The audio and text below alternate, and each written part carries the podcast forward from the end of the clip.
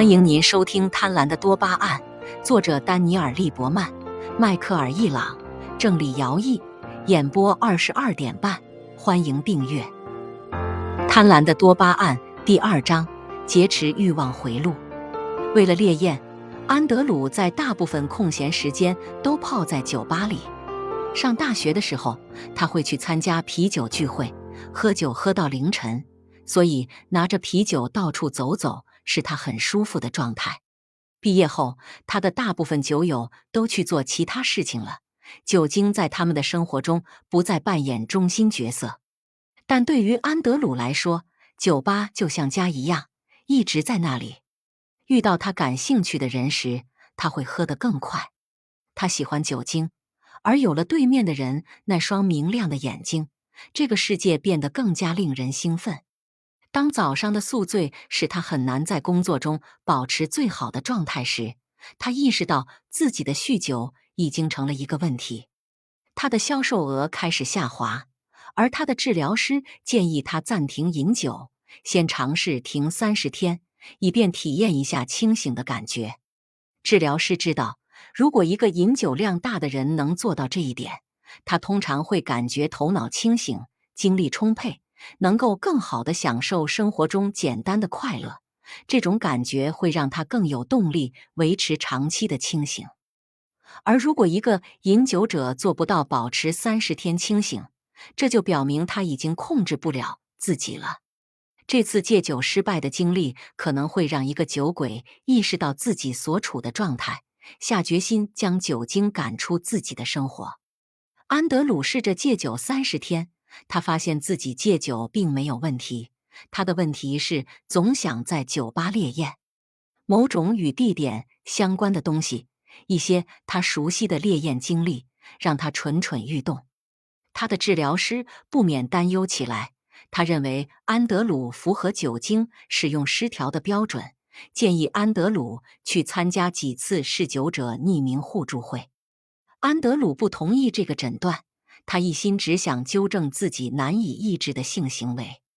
他相信，如果他能控制住勾搭异性的渴望，他就不会沉迷于酒吧了。酒精问题自然也会得到解决。治疗花了很长时间，尽管他与治疗师反复讨论，他的饮酒量还是不降反增了。但最终，他达到了他的目标。他遇到了一个自己真正感兴趣的女子。令他高兴的是，对他的兴趣并没有慢慢减退。渐渐的，他放弃了一夜情。他不再经常光顾酒吧，但他惊讶的发现，酗酒的情况并没有缓解。酗酒行为已经侵入他的大脑，重塑了他的脑回路。现在他已无法停止。成瘾性药物像导弹一样，以猛烈的化学爆炸冲击着欲望回路。任何自然行为都比不上它，食物、性，什么都比不上。美国国家药物滥用研究所前所长艾伦·莱什纳说：“毒品会劫持欲望回路，它们与食物或性等自然奖赏一样，会刺激大脑激励系统，但它们刺激大脑的强度远甚于自然奖赏。这就是为什么食物和性上瘾与毒品上瘾有如此多的共同点。”以维持生命为目标而进化来的大脑回路，被一种让人上瘾的化学物质所掌控，奴役那些被它的无形之网困住的上瘾者。药物滥用就像癌症，它开始时看似微不足道，但可能很快就开始控制滥用者生活的方方面面。一个酒鬼可能一开始只适量饮酒。但当他一步步的从周末喝几杯啤酒到每天喝一升伏特加时，他的生活的其他方面就会被吞噬掉。一开始，他只是为了在家喝酒而不去看儿子的棒球比赛。过了一段时间，家长会他也不去了，所有家庭活动都不参加了。最后只剩工作，因为只有工作才有钱买酒。但最终，他连工作都丢了。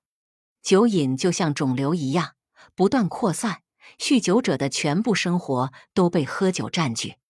他做出的选择是理性的吗？外表看不像，但究其本质是多巴胺在起作用，这就完全说得通了。多巴胺系统进化出来的目的是激励我们生存和繁殖。对大多数人来说，没有什么比活着和保护孩子的安全更重要的了。这些活动产生的多巴胺最多。理论上讲，大规模的多巴胺激增表明我们需要对生死攸关的情况做出反应，找到避难所和食物，保护你的孩子。这些任务会最大程度的影响多巴胺系统。还能有什么事情比这更重要呢？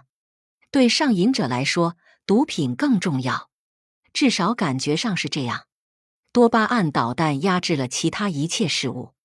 如果做决定就像在天平上权衡选择，那么让人上瘾的药物就是坐在天平一边的大象，没有什么能与之竞争。吸毒者会为了毒品抛弃工作、家庭和一切。你一定认为他的这个选择是不够理性的，但他的大脑告诉他这个选择完全合乎逻辑。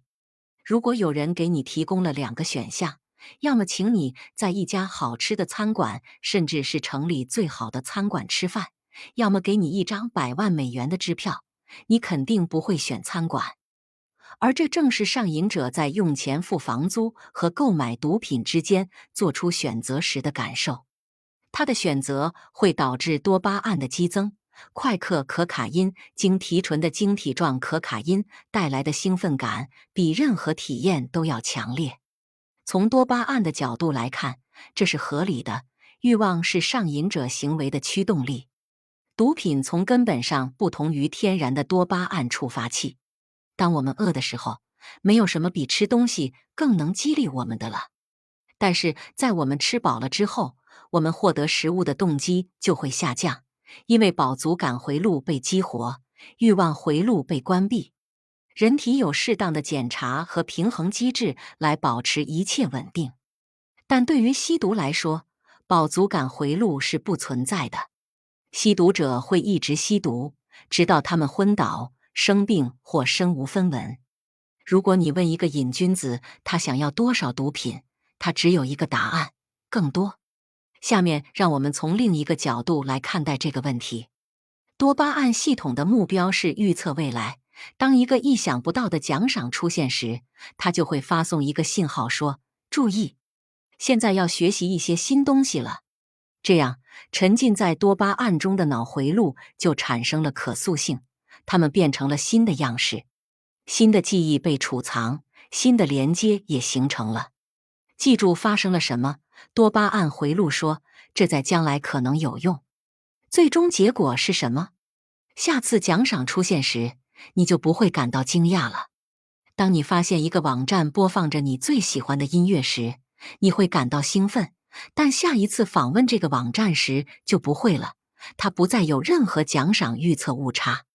多巴胺并不是一种持久的快乐储存体。通过塑造大脑，使突然发生的事件变得可预测，多巴胺完成了它的任务，最大限度的利用资源。但在这个过程中，通过消除意外和消除奖赏预测误差，多巴胺也会作茧自缚。但是毒品的威力更强大，它们能够绕过惊奇和预测的复杂回路，用非自然的方式点燃多巴胺系统的熊熊烈火。结果就是，他们把所有东西都弄得乱七八糟，只剩下对更多的渴望，而这种渴望令人受尽折磨。毒品破坏了大脑正常运作所需的微妙平衡。无论吸毒者处于何种情况，毒品都会刺激多巴胺的释放，于是大脑变得混乱不堪，开始将吸毒与一切事物联系起来。用不了多久，大脑就开始相信毒品可以解决生活中的所有问题。想庆祝一下吗？来点儿毒品吧。感到悲伤？来点儿毒品吧，和朋友约会，来点儿毒品吧。感觉焦虑、无聊、放松、紧张、愤怒、强大、怨恨、疲倦、精力旺盛，来点儿毒品吧。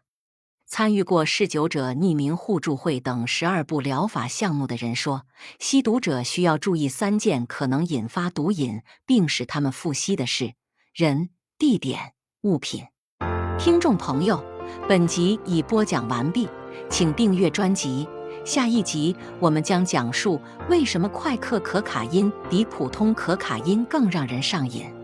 精彩继续，欢迎收听。